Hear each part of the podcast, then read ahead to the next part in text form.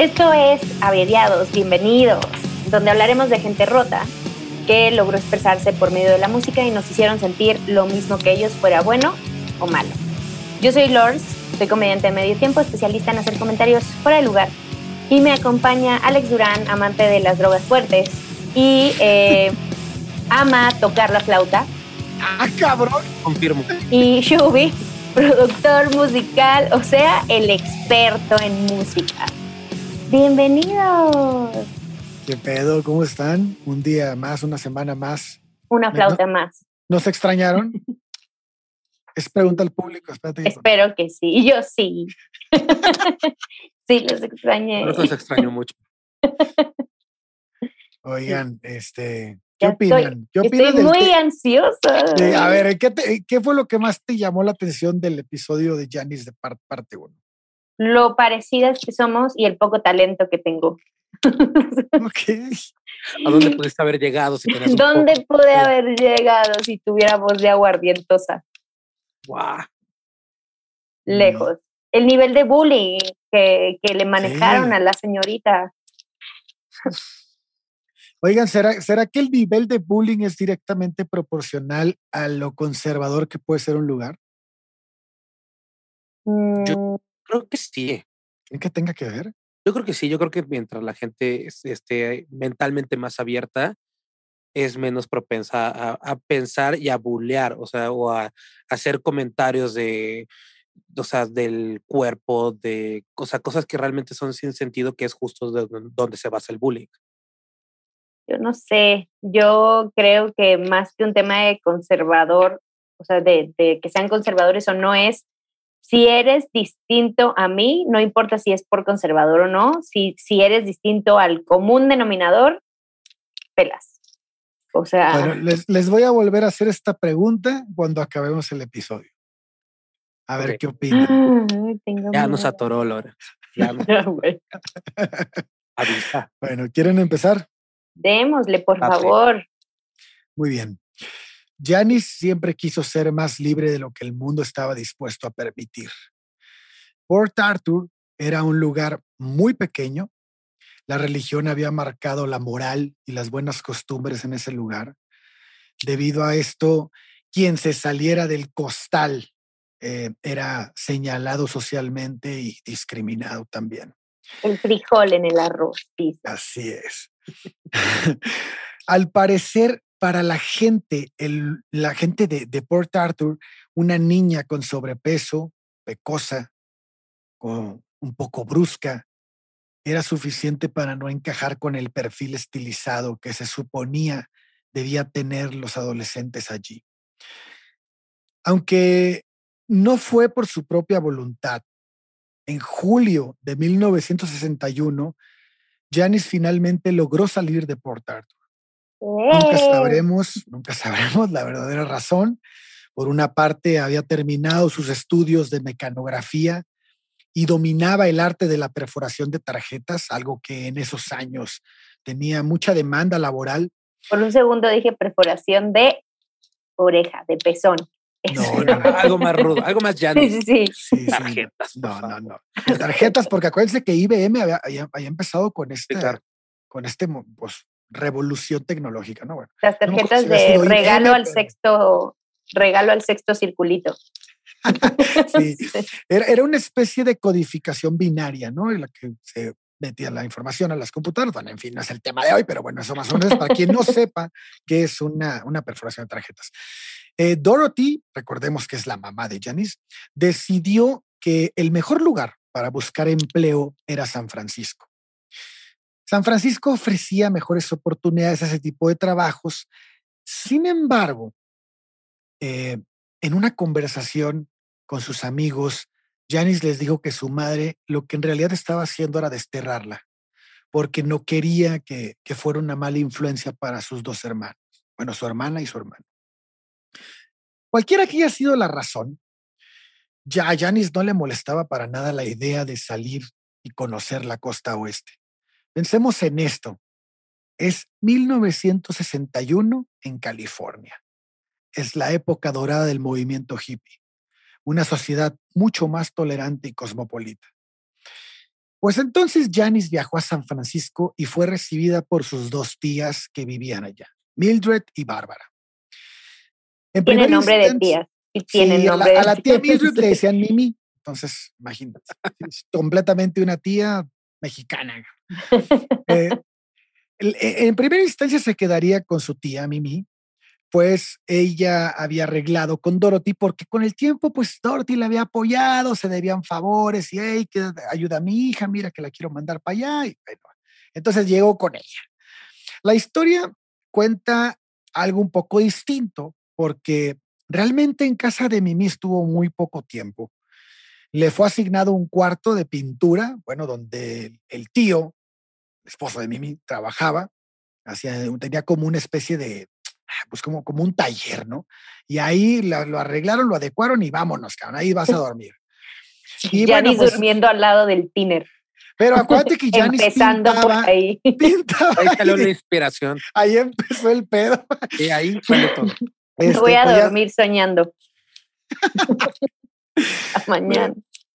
Pues ya ven que a Janis le gustaba eso de la pintada y la dibujada y toda la escultura. Bueno, en fin, este, se empezó a quedar ahí, pues era, parte de su nueva realidad, ¿no? Una libertad fuera de su casa, fuera de su ciudad. Entonces, este, pues ahí empezó a, vivió primero con Mimi y bueno, encontró un empleo gracias a sus tías, que era obviamente de perforista en una compañía de teléfono. La historia no es muy clara, pero al parecer Janice siempre tuvo una mejor relación con Bárbara que con Mimi y al poco tiempo se mudó a casa de ella. No sabemos si ella fue la que lo la invitó o ella le pidió eso, pero bueno, al final se fue para allá. Bárbara era una persona muy diferente a Mildred y a, Dorothy. Era una persona mucho más abierta, tenía una mentalidad eh, pues muy californiana. Eh, bebía. que le tragaba el trago? Exactamente, bebía constantemente. Esta la razón de por qué Por eso se llevaron con madre. Se llevaron con madre. ¿Por qué se fue? Uy, quién sabe. Pero acuérdate que en este momento todavía este, Janice no era una bebedora. No, pero ya le había entrado y le había gustado. Ya, pero mira, ya le había echado el ojo. Ya, le había echado el ojo. Recordando lo que veía de su papá, que se desinhibía. No, y de la, amiga, de, la, mamá de la amiga, ¿te acuerdas que le dio, que les preparó los cócteles? Bueno. Que dijimos que era un cosmo, ¿no? Sí, el chiste es que esta tía bebía constantemente y salía con un agente inmobiliario que estaba casado. También tenía dos divorcios. Era Vaya, una se salía, se salía de lo que en esa época era la, la, niña bien, ¿no? ¿Y la mamá la dejó irse allá? Sí. Obvio no conocía a su hermana.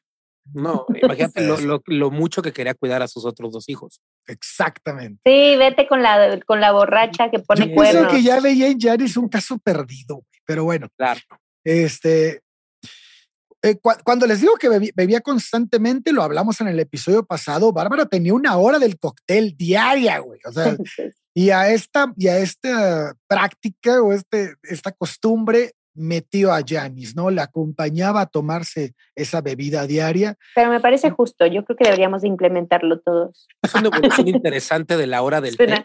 ¿Cómo a qué hora? ¿Como a las Una evolución La hora del pedo. Okay. Pues esto provocó que con el tiempo se empezara a dar una relación bastante cercana entre Bárbara y Janice y, empezaron a llevarse de huevos, se hicieron clic pues, en la peda, pues ya sabes. Eh, y, pero aquí hay otro punto, o sea, Bárbara no vivía sola, Bárbara vivía con su hija, Jean, y Jean tenía 16, 17 años. Entonces, también estaba en el pedo. No, no, no, era un adolescente que, que pues no veía con buenos ojos que su prima tuviera mejor relación que ella con su mamá, güey. El celo, dice. Exacto. Con el tiempo esto provocó tensiones. ¡Te voy a matar! Tensiones en la casa por los celos de Jean y Janice tuvo que mudarse nuevamente. Eh, la situación le importó, la neta, que muy poco a Janice porque en la cabeza de Janice siempre estuvo Santa Mónica. Así que ahorró el suficiente dinero con el trabajo de perforista y rentó un departamento en, en ese lugar solo a una cuadra de la playa.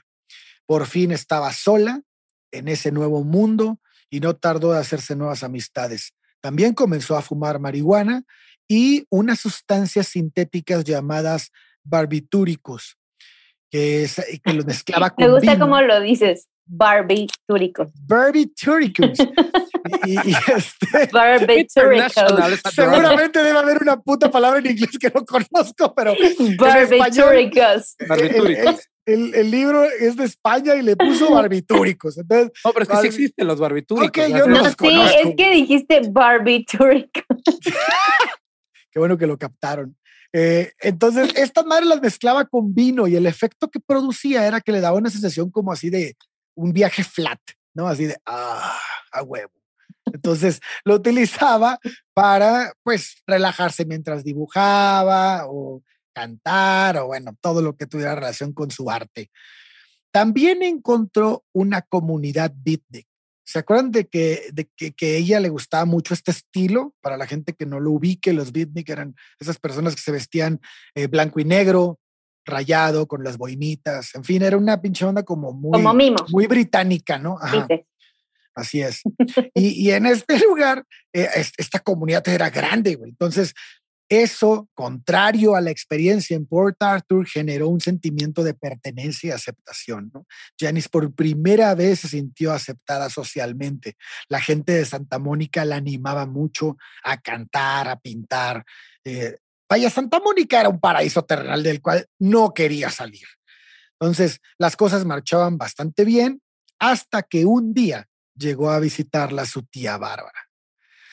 Ella, como artista, o sea, Janice, como artista, pocas veces tenía su apartamento limpio, ¿no? Pintura tirada, basura, papeles arrugados. Ya Me gusta cómo la justificas. Como artista que era, pues, no era pues, limpia. Pues es que no, no es, sino como era mucho 60. de dibujar y pintar, pues todo el tiempo había por pinches papeles con pintura por todos lados, porque supongo que los ponía en el piso para hacer su desmadre y pues no siempre limpiaba. Además, no era una persona así como que muy ordenada.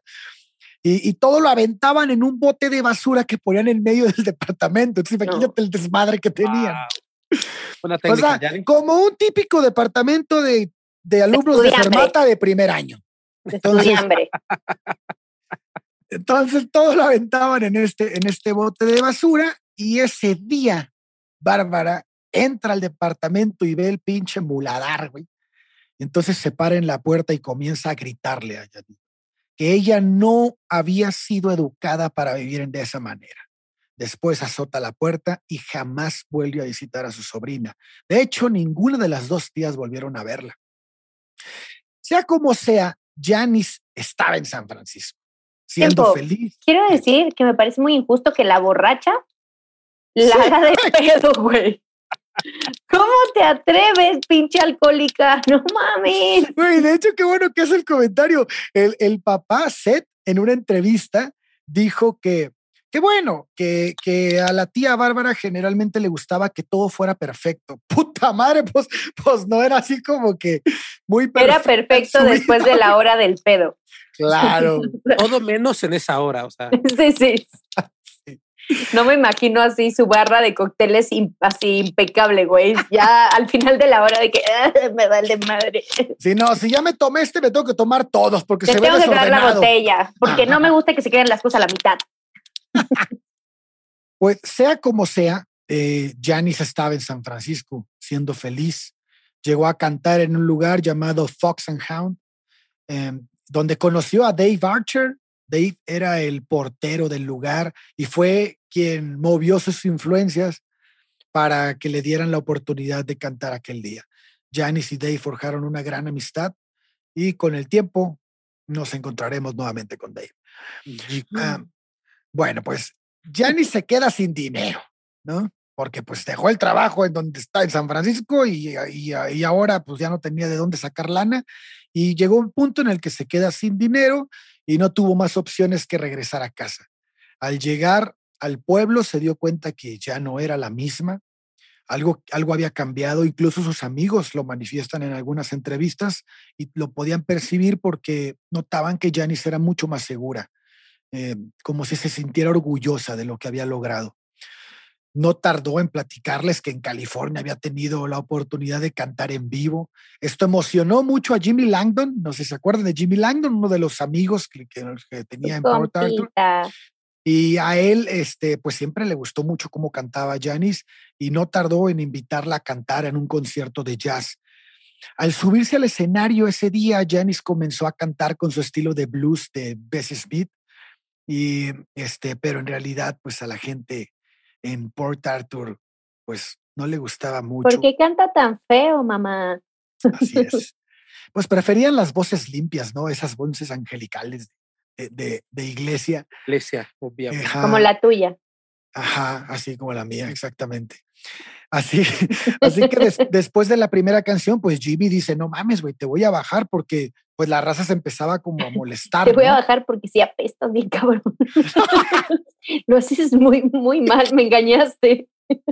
No, pues la baja, imagínate, no quería que fuera lastimada, ¿no? Por la sociedad este, que ya conocemos en ese en Texas, y, y la baja, y la gente pues recuerden que este, este pedo racial estaba bien fuerte en Texas, ¿no? Y estaba cantando como negra, o sea, pues, blues, blues de, era una, era música que no querían escuchar, ¿no? Entonces, está bueno, al menos el blues de negros, y, y, Janis tenía todo ese estilo. Entonces, este, además, como se vestía, vaya, no entraba en el cliché. O sea, se vestía de mimo, hablaba como negra, o sea, todo mal. Sí, güey, todo lo que no era. Parecía hombre.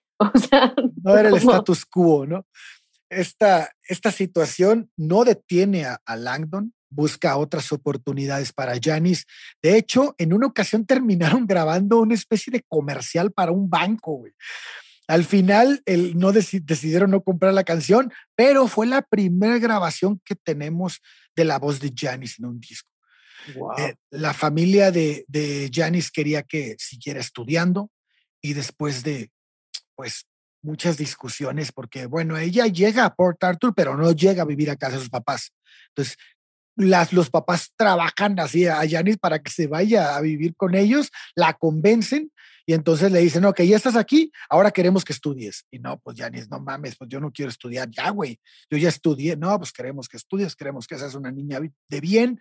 Y pues Janis también siempre tuvo como que las ganas de complacer a sus papás, ¿no? Esto hasta su muerte y, ella acepta, ¿no? Después de tanta insistencia y de tanto debate en la casa, eh, comienza a ir a la escuela nuevamente y en las noches trabajaba como, como camarera en un café. Em, al salir generalmente se iba a tomar algunas cervezas con sus amigos, pero por esto poco a poco la llevó a darse cuenta que algo no estaba bien. Ella se sentía blanca sola, güey. Estaba, se sentía blanca, güey. ¿Qué pedo? no es normal.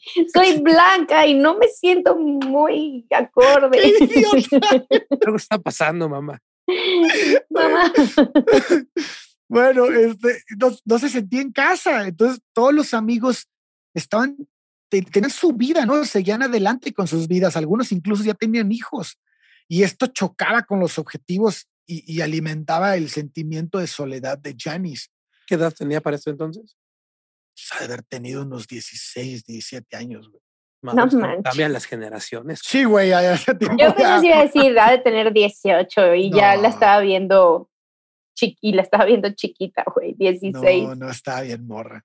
¿Y sus amigos ya tenían hijos? Sí, sí, tenía amigos ya con hijos. ¿Qué es esto? Amigos relacionados, ya estaban casados, amigos en común. ¿Qué es esto? ¿El norte? de hecho, eran primos todos. Ah, ¿Qué es esto? ¿Nuevo León? ¿Tamaulipas? bueno, pues así que comenzó a buscar la puerta para salir nuevamente de su pueblo natal y la encontró. De alguna manera, Janis convenció a sus papás de que, dejaría, de que la dejaran estudiar en artes en la Universidad de Texas. Eh, en un principio le funcionó bastante bien aquel sentimiento de libertad y este, pues había, de alguna manera había logrado salirse de Port Arthur y ahora estar en Austin, Texas, ¿no? Pero pues sigue en Texas, güey, o sea, no, no se salió, no se fue muy lejos, cabrón. Hija. pero bueno, este sentimiento ya de que me salí de la casa, vivo en otro lado, aunque vivo en los departamentos de la universidad. Pero bueno, esto aquí es una de las primeras veces que ella, no más bien es la primera vez que ella se declara abiertamente bisexual. Mm. Eh, esto, pues imagínate, ¿no? Otro pinche piedrita zapato, güey. No, que, o sea, ella le fue echando, construyendo el pastel, dijo, ¿con qué lo adorno? Una cereza así para que cierre. Ahí les va. Así es.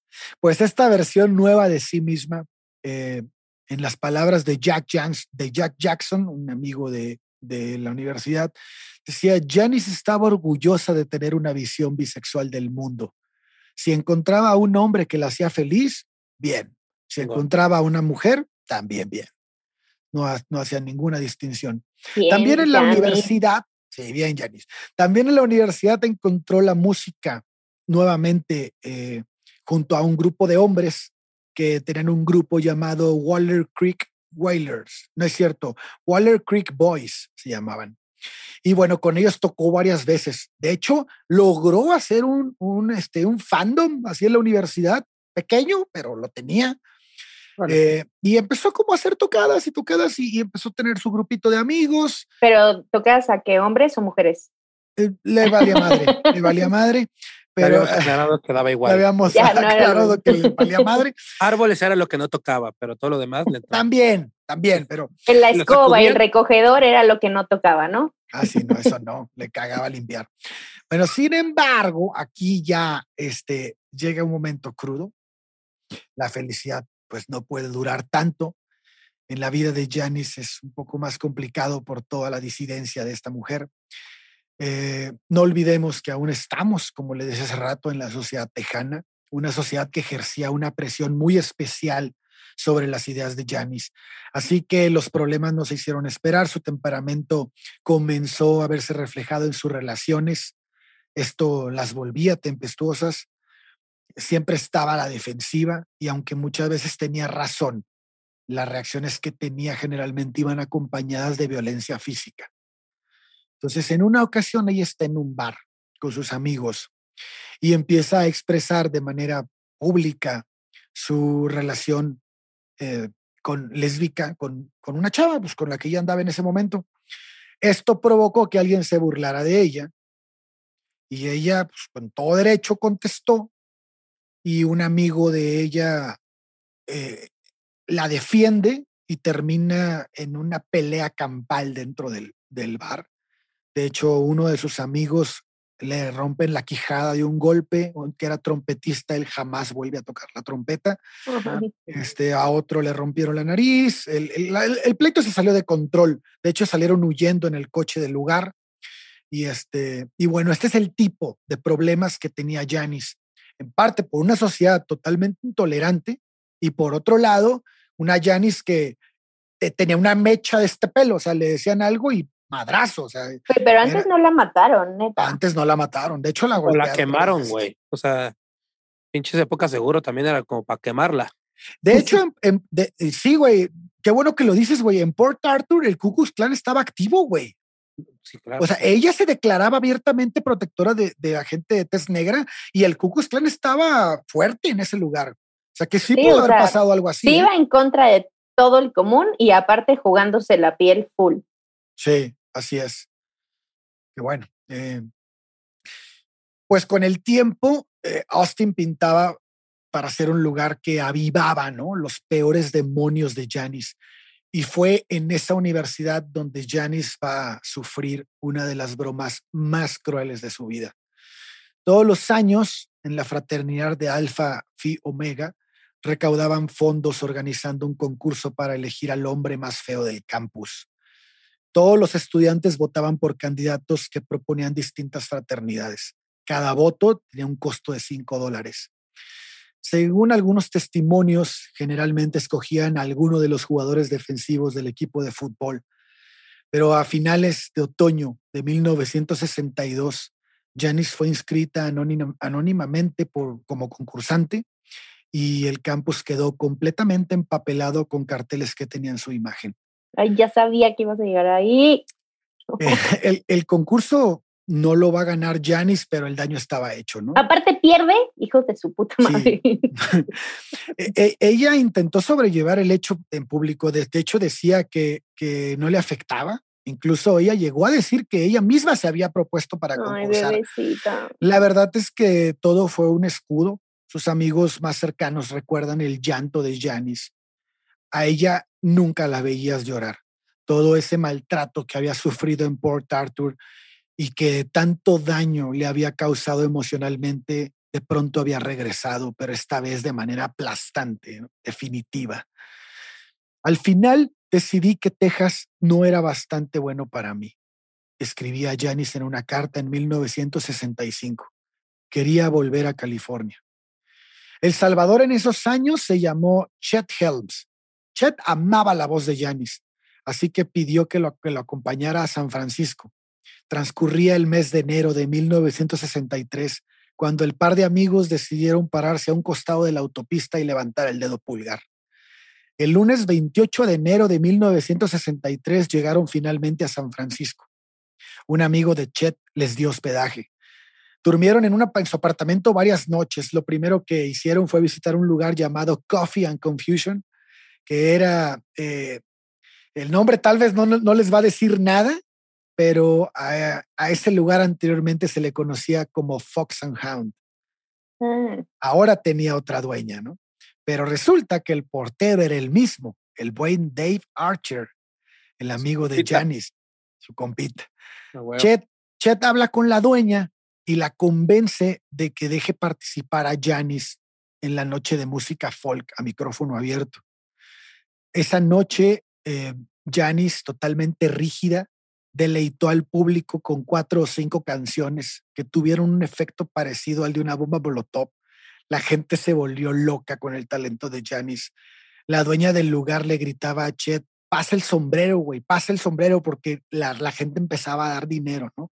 Y, ese día ganaron alrededor de 60 dólares, que al parecer podría ser poco para quien nos está escuchando, pero quien escuchó la vida de Jimi Hendrix se acuerda de cuánto ganaba Jimmy por darle la vuelta a casi todo Estados Unidos. Que a ver, a mí dame hoy 60 dólares. Hoy dame 60 dólares y igual soy feliz, ¿eh? Algo que quiero es, no mames, todo lo que hizo para ganar 60 dólares, o sea, para generar 60 dólares, y los otros idiotas del otro lado de, la otra costa pagando 5 dólares para votar por ella como el güey más feo del campus. Así es, güey. Qué buen punto, güey. es una mamada. Que a mí se me hizo una estupidez gastar 5 dólares de esa época para, güey, para eso, güey. Mejor te lo compras en chelas, güey. No sé, algo. No, pues ya es la ganar, no seas mamón, güey. Ya la pusiste, ¿sabes? Como o sea, se me hace una mamada, pero ya dáselo. Supongamos que un cuarto en California le costaba, no sé, 15 dólares, 20 dólares, pues no mames, era la renta de dos meses, tres meses, güey, y, algún poco de comida. Pero bueno, también entendamos que son dos güeyes que acaban de llegar de Texas de ride, güey. Y, y, sin un puto peso en la bolsa. No, güey, era, no, la lotería. Salieron de ahí, yo invito el chupe, güey. Claro, güey, el como, chupe, lo que quieras. El tiner, yo compro el tiner. Como lo que se ubica ahorita como el subirte al camión. Yo la verdad es que llegué a subirme al camión a tocar o tocar en la calle. Y alguna vez nos tocó que afuera de un, de un restaurante, de unos tacos de acá que están a la vuelta, Estábamos tocando y una doña agarró y dijo, güey, este, no les voy a dar dinero, aguántenme. Y de repente sacó así 20 tacos, 40 tacos. No, qué chingón. y aparte estábamos tocando rolas originales, güey. Entonces, eso quieras o no, si es como un súper logro. Yo tenía 17 años, o sea, de esos tacos costaban. Ya soy un pinche rockstar, güey. Me dieron comida gratis, güey. Janis tenía 20 años en esta época, entonces ganarse 60 dólares por cantar, güey, te sabe a gloria. Claro. ya, de aquí conquistó el mundo. no, pero fíjate también, o sea, esta, este público enardecido, en, enfiestado por lo que estaba haciendo en, el escenario, también este, debe ser como una explosión de adrenalina. Si para alguien que no ha sido objeto de bullying o de crítica social es algo impactante. Imagínate a alguien que ha sido rechazado por la sociedad toda su vida y de repente tienes a toda esta gente gritándote, aplaudiéndote y diciéndote que lo estás haciendo bien, güey. O sea, algo impresionante para, debe haber sido algo impresionante para ella. Bueno, pues, ¿mandé? Un parte aguas. Sí, totalmente. Pues así siguió, güey. Tuvieron varias fechas exitosas. El de California parecía que agradaba mucho la voz esta nueva artista local. A Janis, por otro lado, no le gustaba mucho la idea de depender de Chet.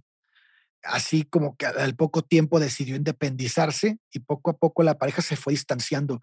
Aún así, según las cartas que tenemos de Janis, ya este, cuando Janis ya era una, una artista reconocida y, en entrevistas también que dio, eh, siempre reconoció que Chet fue muy importante en su carrera. ¿Chet solo era su, su, compa?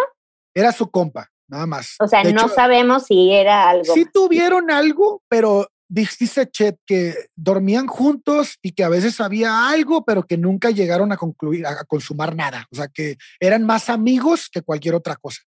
Eso sí lo dice Chet en una entrevista. O sea, besito, faje y ya está para allá. Y hasta ahí. Pues siguiendo en ese camino del blues, conoció a dos músicos en esos, en, esos cafés que tocaban y, y, que pues, estaban en los backstage, ¿no? Junto con ella.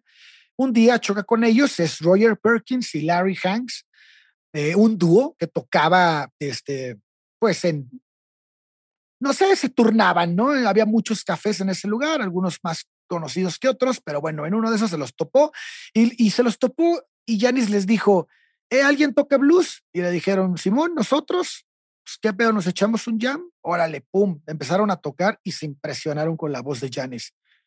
Dijeron, no mames, güey, eh, y, si hacemos algo, entonces Janis encuentra su Waller Creek Boys de Austin en California y empiezan a tocar los tres juntos. Otra persona que acudía mucho al Coffee Gallery, que era otro lugar muy importante allá. De hecho, el Coffee Gallery era como el más fuerte. Bueno, otro güey que, iba a tocar ahí era Billy Roberts. ¿Se acuerdan de Billy Roberts? Lo hablamos en Hendrix. Eh, Billy Roberts era el autor de Hey Joe, la primera canción que graba Jimi Hendrix, el primer sencillo en 1967. Bueno, Hey Joe, de hecho utilizamos esa canción en algunas historias cuando publicamos el, el episodio en Averiados. Y bueno, pues entonces Billy Roberts un día preguntó a ese trío, ¿eh, qué pedo? Pues se jalan, ¿me puedo tocar algo con ustedes o qué? Y se arma y empiezan a echar cotorreo en el Coffee Gallery. Y entonces Janis empieza a compartir el cartel con muchas, muchas futuras estrellas, güey, como David Crosby de los Birds o, Dino Valenti de Quicksilver Messenger Service. Y había, había varios artistas que todavía no eran reconocidos, pero que iban a ser, pues, parteaguas en la música. Entonces, la siguiente parada de Janis, ya ven que estaba en distintos lugares, es Top of the Tangent, que es otro lugar, otro club de música folk, que es generalmente lo que ella, en los lugares donde ella tocaba. Este estaba en Palo Alto. Y bueno, pues ese lugar, en ese lugar vuelve a dejar impactados a todos los que están escuchando. Y al tiempo que ocurría esto, pues también hay que decir que Janis empezaba a beber un poco más, aumentaba el consumo de anfetaminas y bueno, esto empieza a afectar ¿no? el, rendimiento en los conciertos de Janis. Que, podrás vincular este consumo al subirse al escenario? O sea, yo creo que sí. Que lo hace para subirse al escenario. Totalmente. De hecho, Janis buscaba desinhibir sus nervios con el alcohol. Esa fue la que le llevó a tomar tanto antes de subir al escenario. Más que llegó un punto en que ya no lo pudo controlar. Pero aún así Janis seguía cantando, güey. Y, y, y, con, con todo este, esos problemas ya de adicción, seguía este, la gente impresionada. O sea, el talento era, tenía demasiado talento. Entonces, como que tal vez si nosotros nos subimos pedos a un escenario nos bajan a putazos, güey, porque pero el talento de Yanis era tan cabrón que se podía subir peda, güey. ¿Qué estás haciendo allá arriba? es más talentosa que yo. Güey. Exacto, güey. Peda y drogada era más talentosa que los tres juntos en el escenario, tal vez, güey. Seguro. No, seguro. seguro. Sí, sí, sí, sí. Bueno, yo decía por Lords porque es la que más se mete a los escenarios, nosotros qué chingados. Güey, yo solo puedo tomar, tomarme dos antes de subir y a veces no lo hago bien. Muchas veces no lo hago bien. Ah, bueno, pues ahora imagínate este, este tipo de adicciones con sus broncas de temperamento. Güey. No, güey. Pues tenía es una buena combinación. No. Alguien la interrumpe, cállate, estúpido. Sí, güey, o sea, tenía peleas constantes. Y... Hay, una, hay una anécdota muy bonita de eso. A ver, échala. No, la vas a tocar más adelante, estoy seguro. ¿La, la de Jim o qué? Ajá. Ah, sí, ahí estamos hablando de eso. Eh, justo así como Lords dijo, de cállate, pene. Eso. Sí. Bueno, pues entre los coffee houses, que era como se le llamaba a esos lugares de, donde tocaba, había uno en Berkeley que, que era llamado Cabal. y el, eh, este lugar era como que el top de Berkeley. Entonces, eh, eh, el, el, lugar era también especial para cantantes de folk y este lugar lo habían abierto David Green y Rolf Kahn en, en una, una, tarde del, en una tarde del, de febrero de 1964. Estaba Janis en ese lugar haciendo un tipo de, pues, pues yo creo que estaba haciendo tiempo, estaba haciendo güey porque tenía que ir a tocar a Coffee Gallery, pero ese día había un concierto que a ella le interesaba mucho en, en, Cable y, pues fue. Entonces, estaba ahí cuando, eh, pues, eh, creo que el que actuaba, al que fue a ver fue Newward, este Bob Newward, si lo ubican a ese güey. Bueno, pues este güey era un músico y un pintor de la costa.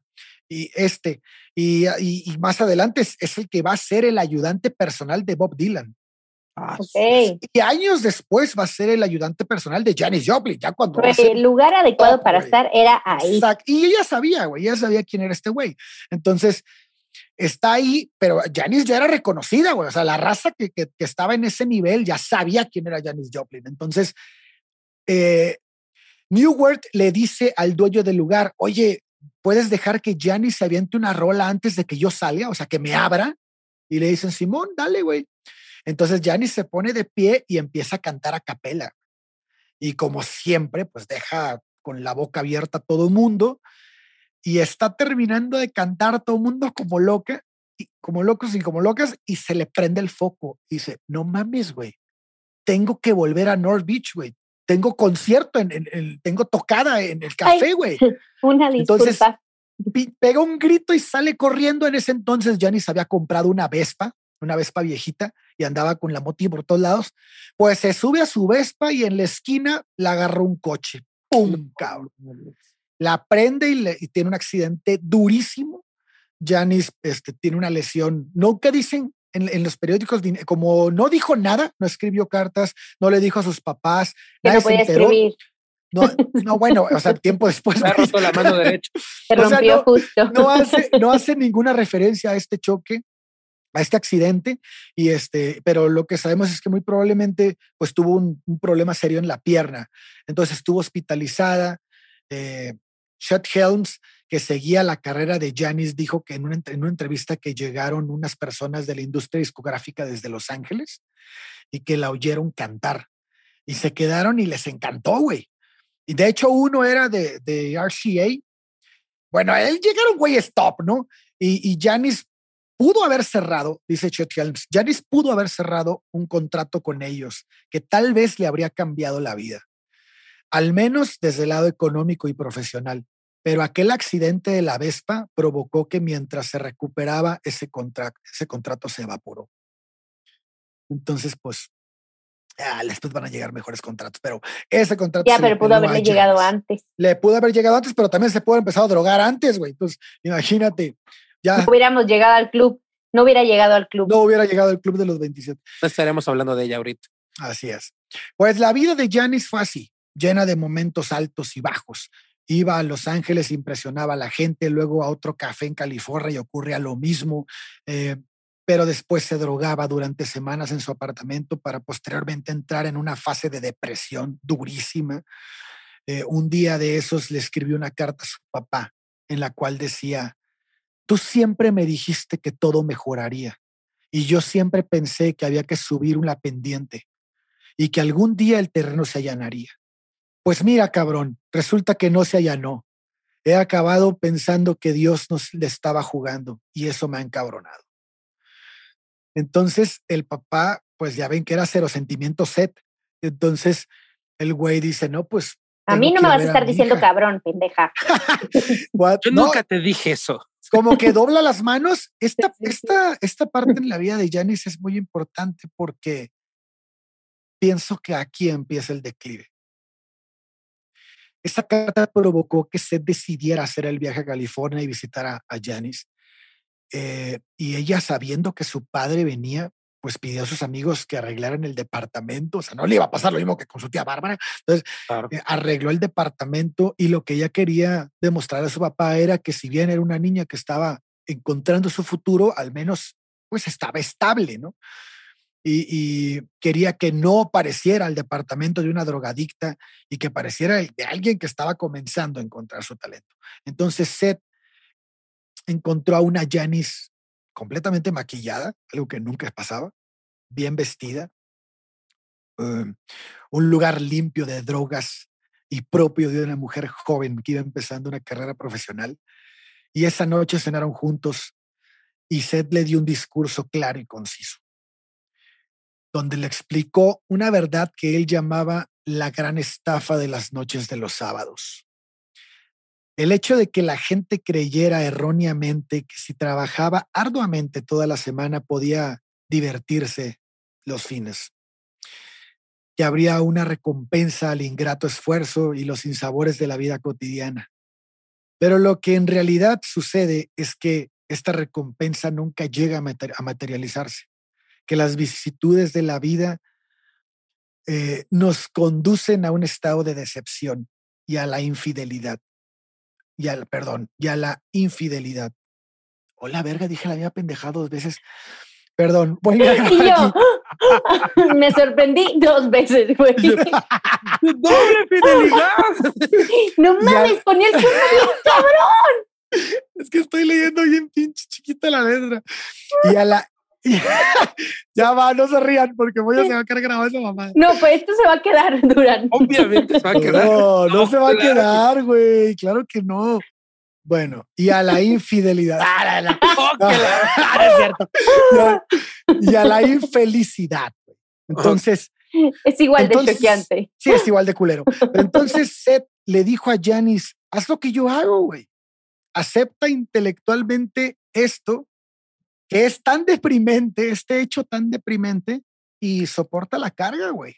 No mames, el papá la vida apesta. Acepta que la vida apesta. A mí me llegó el mensaje. No mames, pero sí está bien cabrón, no se lo dices a tu hija que está como que en su y baja por las drogas y toda. Que te acaba de mandar una carta diciendo que todo está de la verga, güey. Exacto, güey. Y, que, que, la carta te demuestra que está inestable, cabrón. Pues esto hizo que la cabeza de Janice explotara, cabrón.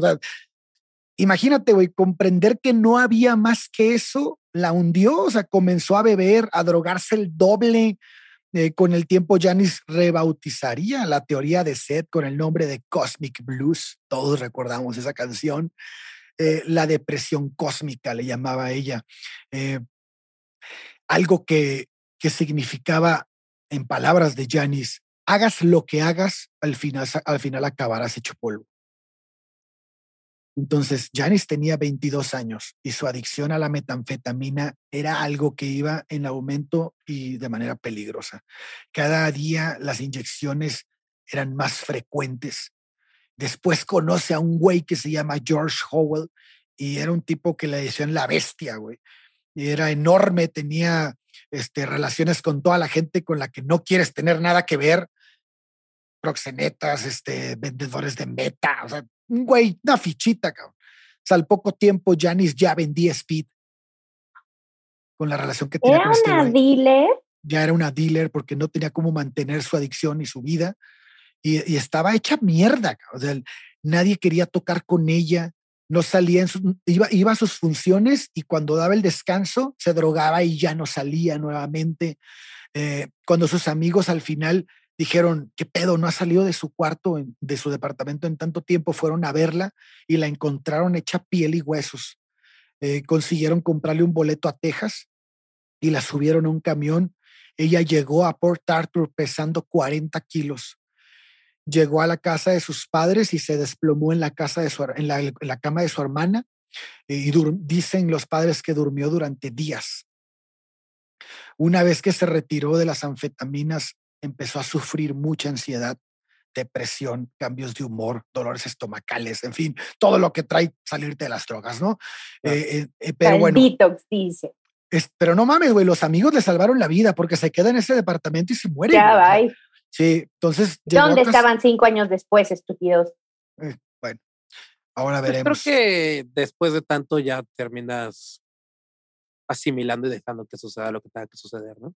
Pues fíjate, no sé, güey, porque, bueno, ahorita vamos a llegar a esa parte, pero ella sí le baja de huevos. O sea. Sí, claro, con ese ritmo no, no, hubiera llegado a los 23, güey. No, pero se limpia completamente. O sea, es, es el después vuelve a consumir, pero se, se, limpia completamente y cuando vuelve a consumir lo hace de una manera, si se le pudiera llamar así, mucho más responsable. Mesurada. Ajá. Este, se vuelve como experta, güey. O sea, de hecho, por eso cuando muere hay muchas cosas que no se entienden muy bien por qué pasaron así, pero bueno, tenía que, ella tenía que evaluar su futuro. Se dio cuenta que, que estuvo pues muy cerca de la muerte y comenzó a recuperarse, intentó reencauzar su vida y ser también, ¿no? Aquella niña que sus padres querían que fuera. Entonces, todo marchaba bien, ella regresa a estudiar después de que se recupera de las drogas. ¿En dónde? Eh, en Port Arthur. Ella está en Port Arthur. Se, quedó con sus papás un buen rato. Y, y, entonces, en ese tiempo en el que está viviendo con sus papás, conoce a Peter de Blanc. Y esto, si lo del concurso de hombres le resulta culero, espérense oír esto. No, por favor. Esta es, sí, esta es una persona que ay, güey, no sé, siento que toda la gente que, que, que Janis amó la traicionó, güey. Así siento. O sea, como que, como que ella se entre, era muy raro que se entregara por completo y cuando se entregaba por completo le hacían daño, incluso sus padres. Empezando por la mamá, justo. Empezando por la mamá, sí. Y bueno, y el papá, pues también, que se pasó de lanza desde chiquita. Eh, eh, entonces, este, Peter te empezó a tener una relación con ella. A ver, imaginemos a Peter. Peter era un güey súper bien vestido, con un buen empleo, con un gran auto, o sea, todo lo que Port Arthur decía, así debe de ser un güey, así era Peter. Nada más que tenía un pequeño problema. También era adicto a las anfetaminas. Entonces, le iba bastante bien en el trabajo y tenía un secreto que nunca comentó. Entonces empieza a enamorar a Janice y Janice se pierde por Peter las, la gente que conoció a Janice en ese entonces dice que nunca, nunca en la vida vieron a Janice tan entregada a una persona como fue a Peter. Y este, bueno, haz de cuenta que Janice cambió la adicción por las metanfetaminas por la adicción a Peter. Entonces, por su parte, el imbécil de Peter estaba jugando con ella, ¿no? Llevaba una doble vida y con, le en una, en una ocasión estando en casa de Janice, pide hablar con Seth y le pide la mano de Janice y Seth se la da. Le dice, acabo, acabo de, de hablar con, tu güey y me pidió tu mano y se la di. Janice brinca de la emoción, abraza a Peter, se comprometen. Janice está muy contenta, los dos prometen dejar las anfetaminas. Lo logra Janice, te prometo dejar las anfetaminas frente a Dios. De hecho, se meten, al, se, meten a un proceso de, limpiarse. De hecho, Peter se va de Port Arthur para entrar a un hospital para limpiarse. ¿Y esto es real o...? Pero resulta... Guiño, pero, resulta que... Lo esperaba su esposa. Empieza exactamente. ¡Oh! ¡Shubi! Peter tenía otra familia pero además Peter empieza a engañar al papá y le dice, no, lo que pasa es que estoy muy malo en el hospital y me quedé sin dinero y empieza a posponer la boda. Y Pero siempre tuvo una esposa. Pues al parecer sí. Y entonces, este... Sí, güey. Y entonces empieza a estafar al papá. O sea, le empieza a pedir dinero para hacer ¡Oh! cosas y pues es puro pedo, o sea, no está en el hospital ni nada, o sea, el güey está volando lana y, y, y al final pues Janice le cuesta trabajo, pero pues entiende, ¿no? Que, que ha sido estafada por alguien que nunca la amó. No. Y esto va a provocar que Janice regrese a la música, porque ojo, a Pierre no le gustaba el blues. Entonces Janice se mm. aleja de la música completamente para darle gusto a ese güey. Lo amaba tanto que dejó lo más que amaba en la vida. Ajá. Entonces cuando llega este rompimiento, Janice dice, a chingar a su madre. el único lugar donde yo puedo olvidar a este güey es en mi arte. Y de tu arte a mi arte. Y de tu arte a mi arte. Si lo hubiera orinado, güey, está bien chingón. Pero se lo merecía el cabrón. Lo merecía completamente. Que también, eh, pinche estafador de Tinder se queda bien pendejo. ¿eh? Hacer esto en los 60 era más difícil, cabrón. No, era más fácil porque no había redes sociales, güey. Güey, a este. Sí, pero ¿cómo pedías el varo, güey? El varo lo tenías Ah, que pedir por por, correo, carta, se güey, tardaba por un chingo en llegar, güey. Correo, güey. Ahorita es bien fácil, transferencia ya llegó, cabrón. Pero, al menos no tenía la, al menos no tenía la respuesta no enseguida. Lo aventabas y Exacto, ya. exacto. A No ver, seas pendejo, güey. claro, güey. Entonces, bueno, esto provoca que Janice regrese a la música. Era un lugar donde ella se sentía segura. Sus papás se preocupan un chingo porque, cabrón, no mames, acababan de ver a una niña Pero de no 40 sabemos cómo lo descubrió. No, pues ya nunca más contestó. O sea, cortó comunicación. Ah, se sordió, hizo Se ghosting. sordió. Sí, con güey. el varo. Y, y luego ya resultó que sí tenía otra, eso, eso ya en el, este, en la investigación resulta que sí, sí tenía otra familia. Pero bueno, aquí aparece nuevamente el amigo de Janice, Langdon, vuelve a ayudarla. eh, en este momento de su vida le empieza a conseguir conciertos en Austin y en Port Arthur. Eh, Janice en 1966 atrae la, atención de una banda de rock bastante importante, de rock psicodélico. Chubby se va a acordar de ella y, y muy probablemente también la gente que nos escucha y, y- y bueno, pues eh, Lorx y yo nos vamos a acordar porque hemos estado escuchando a Janice últimamente bastante. Fue todo el día. Big Brother and the Holding Company, ¿no? Este grupo que empieza a, a este, que había ganado cierto renombre entre la naciente comunidad hippie. Ahí se puede decir que empieza la Y carrera de Janis, ¿no? O sea, ya hablando a nivel pues, profesional en forma, ¿no? Y además, chequen esto, ¿de quién era? De, de, de quién era Big Brother? Era de Chet Helms. ¿Se acuerdan? El amigo que la sacó de Austin y que la llevó a San Francisco la primera vez. Entonces, pues ella conocía muy bien a Chet y le dice, güey, este, eh, tu grupo y la madre y empiezan a hacer clic y le dice, jálate, güey, a huevo, tu voz, la voz a Chet siempre le encantó. Y este güey, eh, pues era el promotor, el promotor de, de todo este movimiento. No nada más tenía a Big Brother, sino tenía a mucho más grupos. Y con el tiempo, pues, este, ella empieza a sentarse con este grupo. Em, el, el- el- ambiente en el que se encontraba Janice, recuerden que sigue siendo un ambiente machista y heteronormado. Una mujer como frontman, o sea, imagínate, se le llamaba frontman, eh, una mujer ahí, Se era le como, llama. ah, chinga, se le Sí. llama Y todavía yo, qué sorpresa, Llama, ese nombre Frontman. se mantiene. se Sí. mantiene, fíjate nada más. Bueno, pues en esos, en esos tiempos no solo se mantenía el nombre, sino que ninguna mujer se ponía ahí. O sea, era- eran contadas las personas, la- la- las personas de sexo femenino que estaban en, un, este, en, es- en este, en este lugar del vocalista principal, ¿no? Y aquí estamos otra vez, este, Yanni se recuperó, toda su voz regresa, las anfetaminas se destruyen en su vida eh, ya había regresado, ¿no? Fueron aquellos años excelentes, fueron tal vez los mejores años de Janis.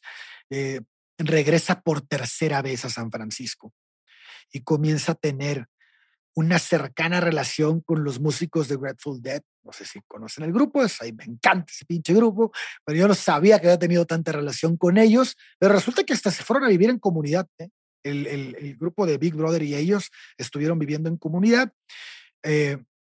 No recuerdo si solo Janis con Big Brother y Grateful Dead vivía muy cerca o todos juntos, pero el chiste es que eh, la relación era muy, muy cercana. Entonces, este, eh, estamos ya llegando eh, del 66 al 69, más o menos es lo que les voy a contar ahorita. A finales del 66, Big Brother cambia de gerente ya no es Chet Holmes, es ahora Julius Carpen.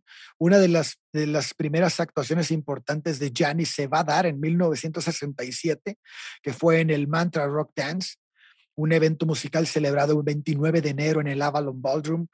Y bueno, pues este es un templo en San Francisco de Hare Krishna y ahí es donde se avienta su, su, un- uno de los conciertos reconocidos de ella. Entonces Janis Joplin y The Big Brother eh, actuaron allí junto con el fundador de Hare Krishna y, este, y otras mucho más estrellas, entre las que estaba Grateful Dead también. Y bueno, pues es un evento, era donación y la madre a, este movimiento Krishna. Y bueno, durante el resto de 1967, incluso después de que Big Brother firmara con Albert Grossman, la banda actuó principalmente en California. Eh, hay que em, tomar en cuenta que a Big Brother nunca le gustó mucho la idea de que la mujer estuviera enfrente y porque también los periodistas y la gente del momento decía el grupo de Janis. O sea, mm, la raza que, acompaña a Janis. Es lo que yo te quería preguntar. Es algo que se da mucho en la época y en, muchas bandas. O sea, si tú buscas actualmente en Spotify canciones de Janis Joplin, dos de sus canciones más famosas realmente son de Big Brother. Sí, güey. Y, pero están en Janis Joplin featuring Big Brother. O sea, tú buscas Big Brother y te aparecen las canciones, pero te aparecen en conjunto con Janis. Y se daba con otras bandas, pero no con todas. Por ejemplo, The Doors y Jim, y Jim Morrison sí son The Doors. Pero ¿por qué en algunas bandas se daba esa situación donde el vocalista es, es así un chingón y los demás, o sea, creo que con Michael Jackson pasa, pasa con, con Jimi Hendrix, llegó a pasar también, o sea, ¿por qué se, se, daba esa, esa cuestión y no simplemente somos una banda y todos somos lo mismo? Porque el talento sobrepasaba a los demás. O sea, cuando un talento está tan lejos, años luz de los músicos. Por ejemplo, lo que le pasó, que después lo vamos a platicar en un episodio que sigue, Jaco Pastorius lo vivió, güey. O sea, Jaco Pastorius era un bajista que no mames, la raza en ese entonces decía, ¿qué pedo, güey? O sea, es, es el, el bajista era eso y una piedra en el escenario, era lo mismo, güey. Un refrigerador prendido, ¿no? Como el chiste que hacemos Fermata los Que de hecho, sí, gracias. gracias y te voy a dejar hacer el chiste, fíjate. No, no, no lo voy a hacer. Mientras lloro. Mientras lloro, te voy a decir algo. que, hablando de bajistas, el bajista de Big Brother realmente es un bajista malo. Si te pones a analizar, hay, track, hay tracklist, te pones a escuchar las líneas del bajo, era un bajista malo. Sí. O sea, hablando de Jaco Pastor, ya o, o, promedio, promedio será, o, si era malo. No, híjole, rayaba en lo malo. Ok. Bueno, a, diferencia, de, la, diferencia es que Jaco Pastorius era el Jimi Hendrix del bajo. O sea, la gente así lo conocía. Era, era, un cabrón que rompe el esquema, ¿no? Avienta los bajos, es un showman. Entonces, ahí, se, ahí, ahí te das cuenta que a pesar de que Jaco se juntaba con los mejores músicos del momento, es, su talento sobrepasaba a los demás. Janis era lo mismo, güey. Su voz era tan impresionante que los demás talentos se digan, ah, pues sí toca, pero no mames. Es que de qué nivel tienen que ser para que una voz como esa, que aparte es totalmente distinta a la época, no te trague. Está cabrón. O sea, como dices, o sea, de Michael Jackson, pues todos sus hermanos bien, obviamente, todos cantaban muy bien, pero no eran sobresalientes. Sobresaliente era Michael Jackson desde chiquito. Sí, totalmente. Entonces es, güey, pues ¿cuál es la diferencia? Eran sus hermanos, fueron criados igual. Pues la diferencia es que se maman con su pinche música. Perdón, dijiste, ¿eran feos igual? No eran tratados igual. Ah, perdóname, te escuché. Eran feos igual. Y yo, hey, Michael no es feo. No sé, ya me hiciste dudar, pero estoy casi segura que dije tratados.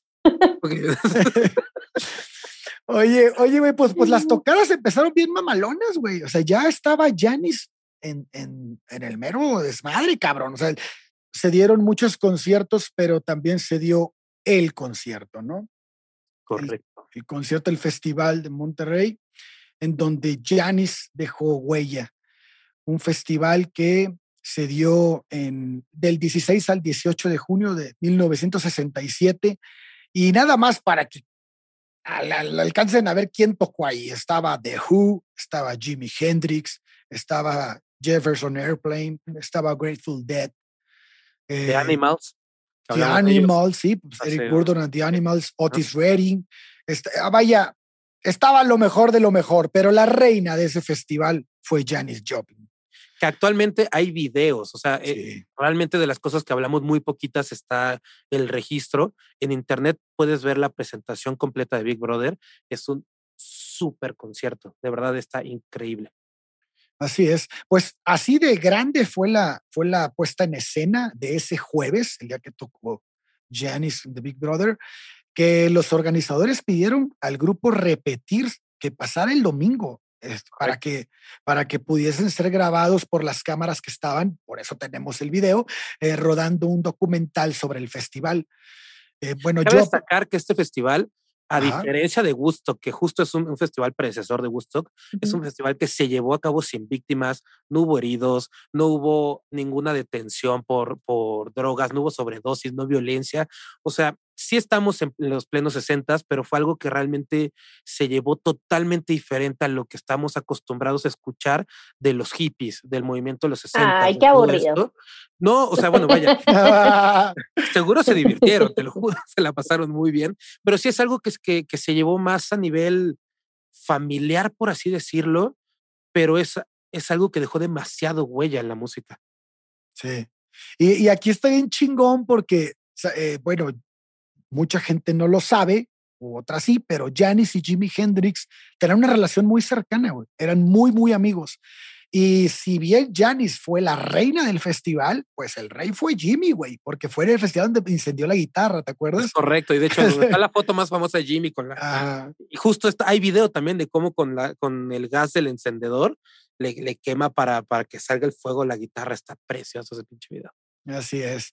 Entonces, pues aquí estamos viendo ya una, una, pues, artista ya de niveles, pues, si no internacionales, nacionales, ¿no? Ya, ya estaba, ya, ya estaba en la escena, ya la gente la había visto, ya, ya las presentaciones de Janis, ya, por favor, escúchenla.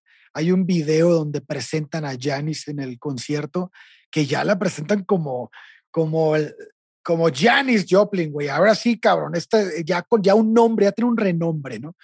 Y, bueno, pues esto eh, la llevó a, sentirse en las nubes, ¿no? de hecho, su carrera del 69 al 70, que pienso que mucho tuvo que ver este festival, ya fue una carrera en solitario, güey. O sea, ya de hecho, firma, graba un disco más después de, este festival, un disco más con, con, Big Brother, pero ya fue el que hizo con Columbia Records. De hecho, es, si no, me equivoco, es Cosmic Blues, ¿no? Y no estoy seguro del dato, pero creo que sí. Es el último que, que graba con, con Big Brother. Ok, y bueno, pues este, ya esto fue, esto es lo que todo mundo conoce de Janis Joplin, ¿no? Esta, esta parte de su vida en donde es una explosión impresionante. Es Chip Drills, perdón. Es Chip, Drills. Ajá. Ok. y te iba a decir Pearl, pero Pearl es el disco que sale ya cuando muere, güey. Sí, y, lo estaba grabando. ¿Cuántos discos hizo en total? Hay de, discos con Big Brother, güey, ¿eh? dos. Grabó dos discos con Big Brother y Deben de ser cuatro o cinco, no más, güey. Graba graba uno para ella, pues, y después sale Pearl, pero ese ya es póstumo, y de ahí ya sacan, hay miles de discos en Spotify, pero son todos reediciones o, cintas que encontraron o cosas así. Ya. Llegan a ser cuatro si no, no tengo mal el dato. Bueno, igual que Hendrix, en poco tiempo. No, pero Hendrix sí tiene un putero de discografía. No, sí, sí, me refiero a que muy ah, poquito tiempo de, de, popularidad antes de que fallezcan, pues. ¿Tú sabes por qué se llama el disco? Se llama Pearl. A ver es el apodo que su mejor amiga le, tenía. No sé, no sé si sea esta la mejor amiga que creemos que es una, una ojete, pero así era el apodo que, no, no la mejor amiga decía Pearl. No, creo que sea ella porque ya en, el, en, la, en, el, en la biografía no volvió a aparecer esa mujer. Ok. y sí tuvo una muy buena amiga de origen latino que pudo haber sido la que le puso la... No, no, ella la apodó o apodó a Janis como Pearl y por eso ella decide que el disco se llame Qué chingón, güey. Qué chingón. No sabía ese dato, güey. Pero lo que sí tengo es una historia triste, güey, antes de morir y antes de todo, lo que ya sabemos, el desenlace. Eh, dos, dos, meses antes de morir, Janis eh, se decide a dar uno de los pasos más importantes de su vida, que es visitar nuevamente a Port Arthur, pero ya siendo Janis Joplin, o sea, ya ya siendo esta artista. De Para visitar a los alfa pinches. Esto ya es después de Woodstock, ya, o sea, ya, ya ella, ella estaba hecha un, ya era una diosa de la música. ¿Ya tiene el Porsche? Ya, yo creo, no, ya tiene toda la lana del mundo también, güey. Me encanta que ya tiene un Porsche. Es como, güey, súper contradictorio. ¿Ese Porsche lo obtuvo antes o después de Dios tráeme un Mercedes-Benz? después. Porque primero pide el Mercedes-Benz diciendo que todos sus amigos tienen Porsche, así que dentro de esta historia debería de ser de pidió y se le trajo. De hecho, fíjate qué bueno que tú se me ha olvidado esa parte. La mamá de Janis enfrenta de, enferma de cáncer de mama, güey. Y, y Janis eh, le dice a su mamá, fíjate como que le valía madre, güey. O sea, le habla por teléfono y le dice, hey, supe que te operaron, espero ah. que estés muy bien. Eh, si necesitas que vaya, avísame porque ya tengo coche y puedo llegar mucho más rápido. O sea, ves mucha frialdad en Janis. Ajá, ya estaba así como que. Ah. Fíjate con mis hermanos. Exacto. Entonces, dos meses antes de morir, Janice viaja a Port Arthur. Esta ciudad que tanto la había lastimado, ¿no? Aquella niña, como dicen los biógrafos, regordeta, el bicho raro, repudiado, eh, se había transformado en una estrella y además que transmitía una potente sexualidad. Ella necesitaba visitar aquel entorno opresor que le, que le había condicionado su vida. No era una venganza, pero ella anhelaba mirar los ojos de sus acosadores y ver si vislumbraban eh, cierto arrepentimiento. ¿no? no lo encontró. Buscaba una reparación final por parte de su ciudad natal. Necesitaba el reconocimiento de aquellos que la habían despreciado hace una década dice su biógrafa, pero sus ex amigos e incluso sus padres la ignoraron. Le echaron en cara que en alguna entrevista había mencionado que sus vecinos la habían herido. Y solo quería que me quisieran, dijo ella. Yo solo quería que me quisieran. Imploró, dice la entrevista. No ayudó eh, que, que Janice acudiera a Port Arthur con su pandilla de hippies borrachines la madre llegó a decirle, me estás avergonzando. Antes de que Jani se marchara, desolada, los padres habían abandonado la ciudad para una boda. Entonces aquí vemos, o sea, sí, güey, la depresión en la que debió de haber caído. Y, no sé si les pasa a ustedes, güey, en escala más chica. Yo, por ejemplo, no sé si te pasa a ti, eh, Lords, porque, bueno, Chubi sigue viviendo en la ciudad donde, donde nació, donde creció, y, y, este, y además el de Ciudad de México es muy distinto. Pero creo que Tampico, Tamaulipas podría parecerse un Port Arthur en algún punto, ¿no? Entonces, ajá, entonces a mí lo que me pasa es que, no sé, igual estoy eh, pecando de presunción, pero yo siento que he hecho algo en mi vida y que de alguna manera he logrado un cierto objetivo que a mí me enorgullece y que a mí me, me, pone contento. Y a veces llegas a tu ciudad natal y lo, hice, y lo hice cuando tenía composiciones, cuando fui a tocar con Chubi, eh, y lo hice cuando ahora que voy en vacaciones y no encuentras ningún pues ninguna recompensa, güey. O sea, no, nadie te dice ni madres. O sea, como dicen, nadie es, ¿cómo dicen que nadie es que en su, en su tierra? Ay, no sé. No me acuerdo cómo va el dicho, pero tienen toda razón y creo que es algo que le pasó, bueno, obviamente a una escala ultra más grande, pero imagínate si no le pasó a Janis, que era un pinche, era una estrella, güey, era, era una estrella internacional pues, ¿qué podemos esperar aquellos que tenemos dos, tres seguidores en, Instagram, ¿no?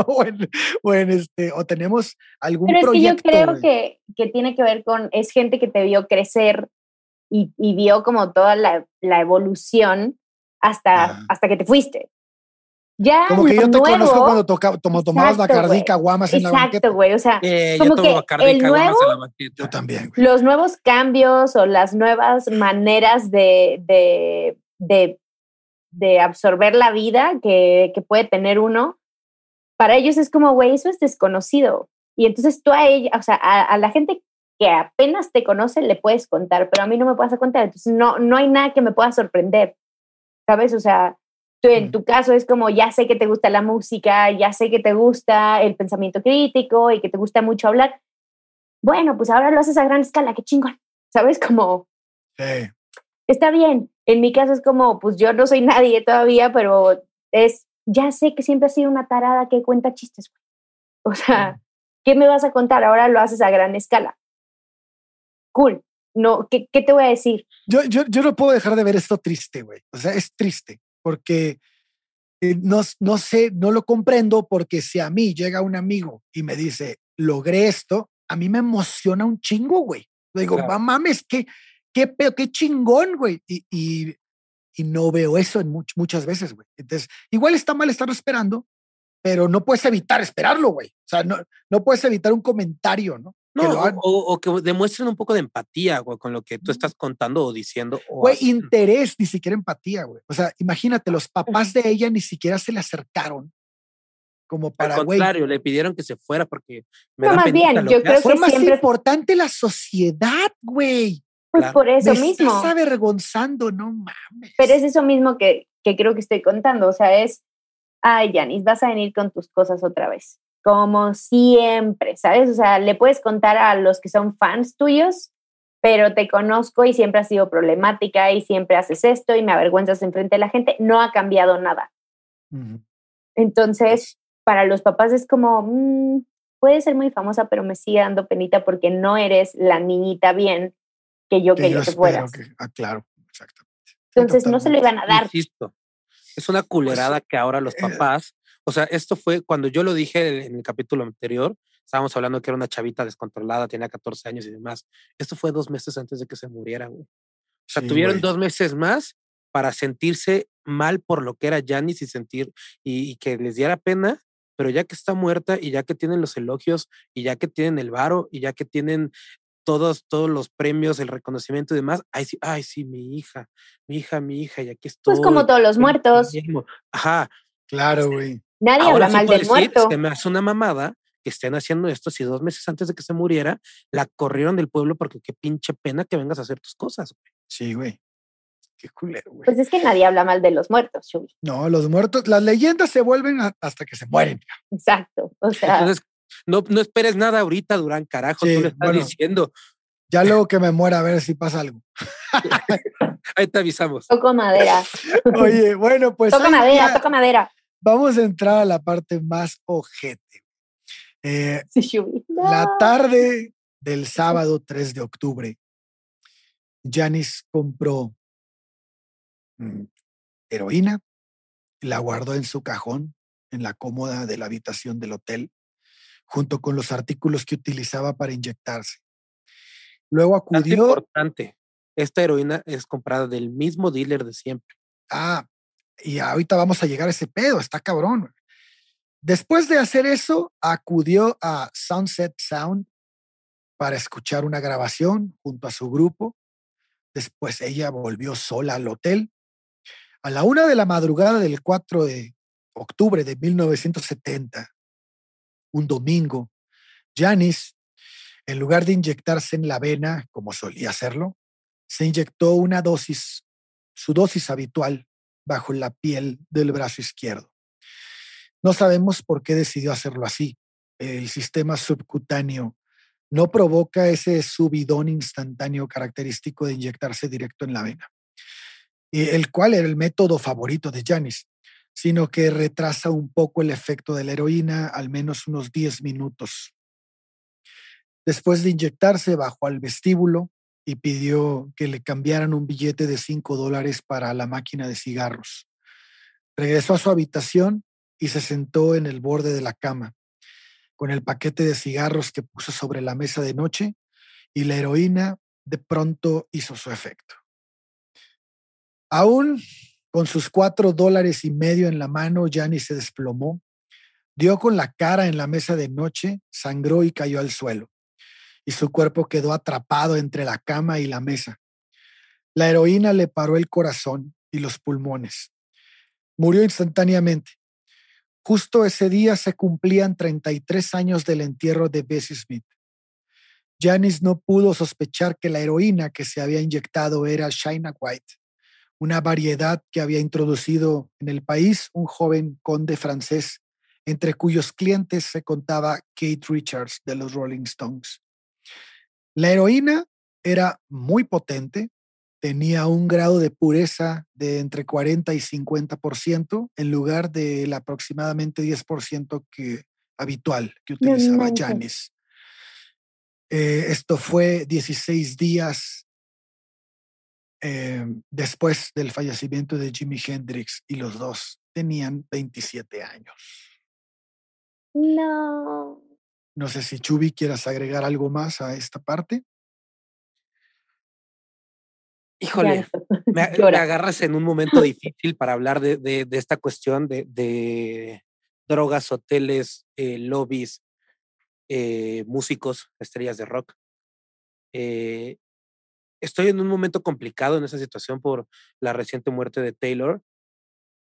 El, siento que mucho de esta, de esta complicidad de las drogas del rock y las drogas y el artista eh, es algo que, que, tenemos como, como público bien arraigado nosotros y esperamos eso del artista, ¿no? Tú ves a un artista que sale bien drogado, uy, eso es bien rockero, güey. Lo romantizamos. Ah, exacto, salió bien drogado a tocar y demás. Perdón, acabo de ver a, a, espero no llevarme demasiado hate con esto, pero acabo de ver a, mm, los Strokes. Los Strokes con Julián Casablancas. Puta, me he peleado con todo el mundo en Twitter porque de verdad ha sido complicado. No salió a balbucear sus canciones, salió 20 minutos tarde. Si el show era de las 8 a las 10, salieron de tocar a las 8.20 y se regresaron a las 9.20. O sea, tocan una hora en lugar de dos programadas. El güey balbucea, el güey no sabe lo que dice, no sabe tocar. Y, y la gente dice, wow, estuvo increíble, cuánto rock. Eh, está, eh, y, me dicen, oye, pero es que se nota que a ti no te gusta la banda, que eres un fanático nuevo. Y luego, no, claro que no, conozco a la banda de hace más de 20 años, pero yo no vengo a esperar del artista que quiero escuchar el que salga drogado, el que salga que no pueda hacer su trabajo. O sea, no, no, te parece, ¿No te parece que son más fans del artista que de la música que despliegue el artista, güey? O sea, del, del, de, una ideología. Más que de un artista, de una ideología. de la ideología de, de, de drogarse. Rockstar. No, de la ideología de un rockstar. De, uy, es que lleva la vida de rockstar. ¿Cuántas veces has escuchado ese, comentario? El comentario, no, es que este es bien rockstar. ¿Por qué? Porque se droga y está todo el tiempo hasta la madre y ya hace lo que quiere. Y, o sea, es, e, es romantizar una, una idea que se ha llevado entre las piernas a mucha gente. Sí, sí, definitivamente. Ahora, también creo que el tema de las drogas eh, puede ser porque también la tienen a en fácil acceso, pero también puede ser es, hey, ¿cómo pueden cuando están en gira y es un día sí, o sea, o tres días sí, un día no, y luego otro día sí, y entrevistas y, o sea, no creo que un ser humano normal pueda mantener ese ritmo 10 años. O sea, gente de 5 años seguidos de gira o dos años de gira, un año no, otros dos años de gira. Güey, no manches, o sea, no, ni los doctores, que son los, o sea, como ese, ese, esa son los que más aguantan. Exacto, como esa profesión que trabaja de noche, que tiene muchísima presión, que se echa horarios de 24, 48 horas chingándole, esos güeyes también les dicen vete a dormir, descansa, eh, ¿sabes? Como ni esos que sí salvan vidas, pues, o sea, que su chamba es mucho más enfocada y requiere, no lo aguantan. ¿Cómo podría aguantarlo un ser humano normal? Y luego estás en ese rush y llega alguien y te dice, ¿quieres? ¿Cuánto? Gratis. Pues, güey o sea, a eso aumentale toda la adrenalina y toda la destreza y todo el, desgaste que lleva estar en un escenario. Claro, porque es cansado, o sea, es mucha energía que te quitan y que das.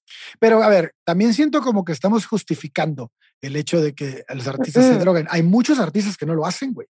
No. Hay muchos increíbles artistas que no lo hacen. Entonces, este, pienso que yo, yo creo que trae, viene más de la mano con el pasado del artista. O sea, esta, esta parte que hablábamos con Jimmy, no, no la hablábamos con Jimmy Hendrix, cuando grabamos Jimmy Hendrix, que, este, que decíamos, güey, después de todo ese rush, después de toda esa, imagínate, después de todo ese gusto, después de todo ese Monterrey, después de todos esos pinches conciertos impresionantes, al final estás en una habitación tú solo sentado con tu realidad, con tu pasado, con tu cabeza, güey. ¿Quieres estar ahí? ¿Realmente quieres estar ahí? Pues dependerá de qué es tu pasado. Pero es que, por ejemplo, Jimmy no se drogaba antes de ser súper famoso. O sea, hasta que fue mucho más famoso, alguien llegó y le dijo. Pero yo pienso que tiene que ver con un pedo social, güey. Porque Jimi Hendrix no se drogaba así porque no tenía la capacidad de hacerlo la de, ah, económica.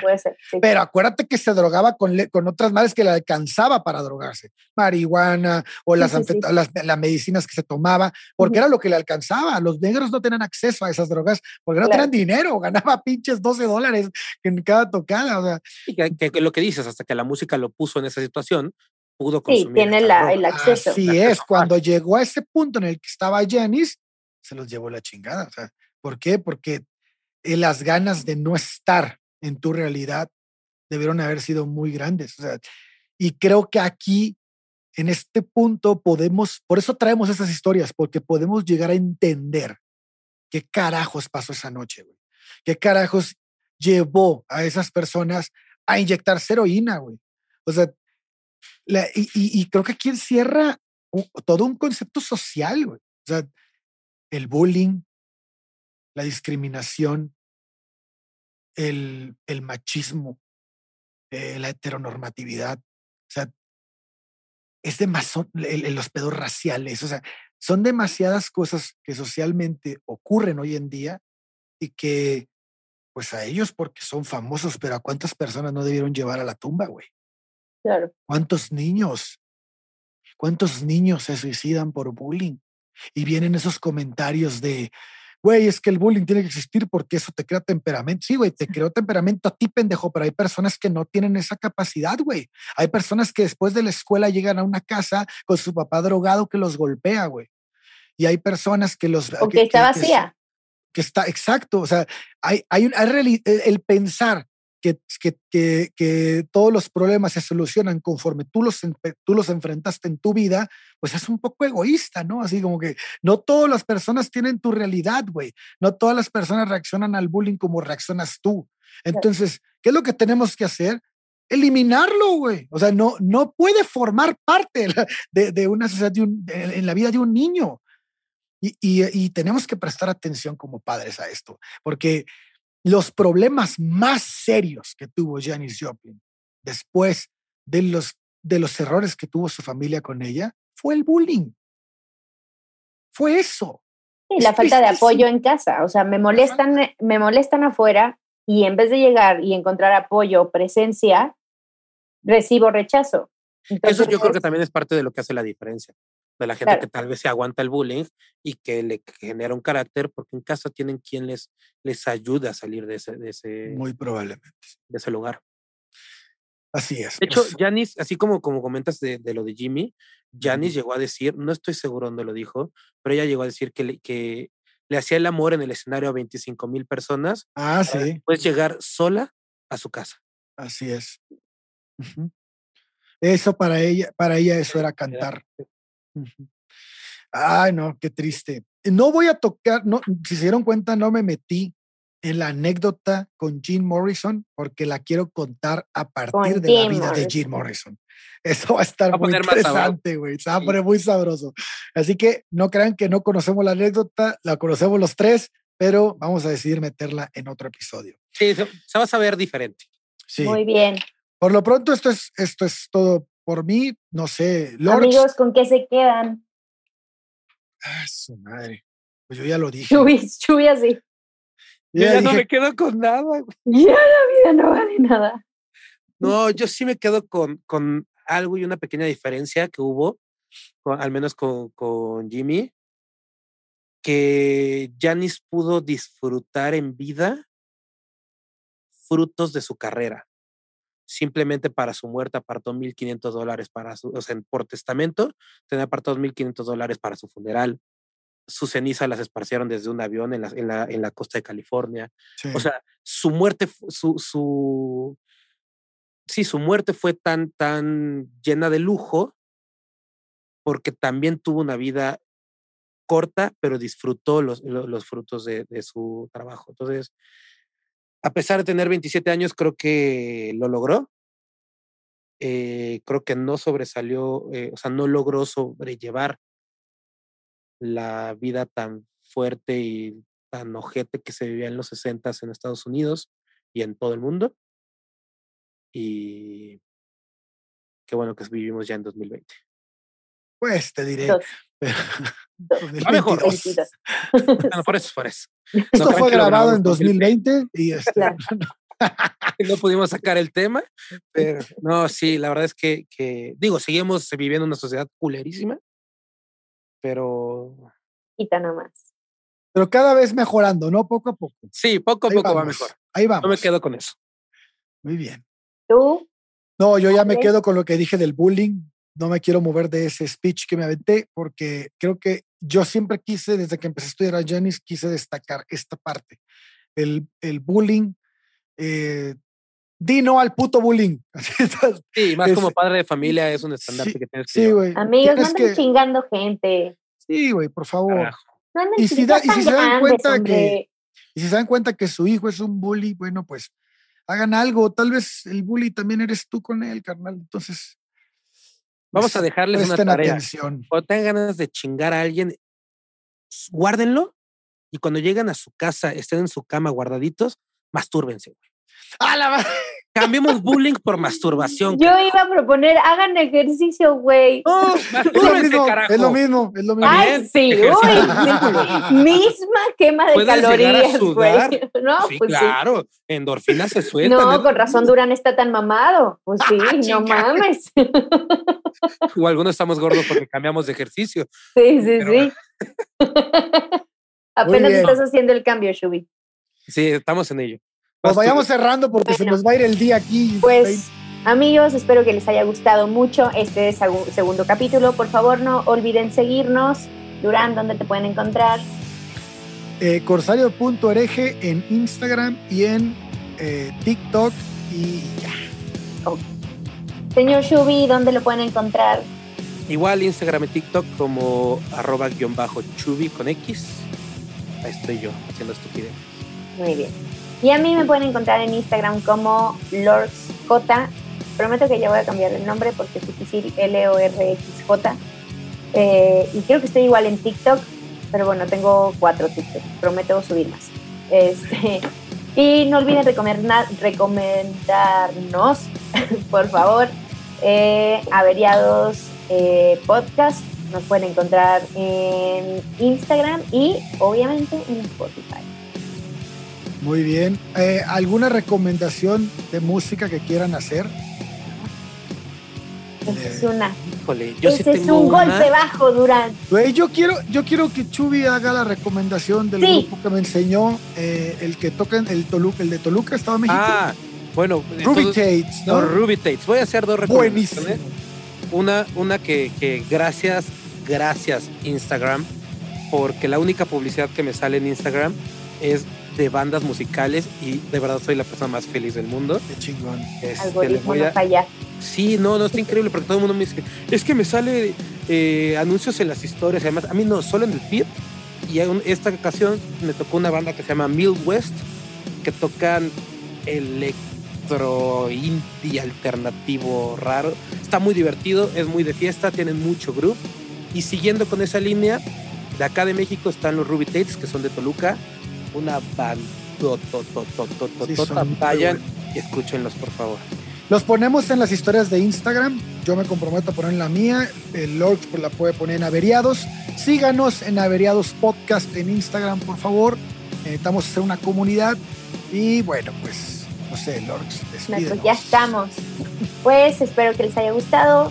Nosotros estamos muy felices y nos vemos en el siguiente capítulo, el siguiente miércoles. Bye-bye. Bye. Hello, it is Ryan, and I was on a flight the other day playing one of my favorite social spin slot games on chumbacasino.com. I looked over the person sitting next to me, and you know what they were doing?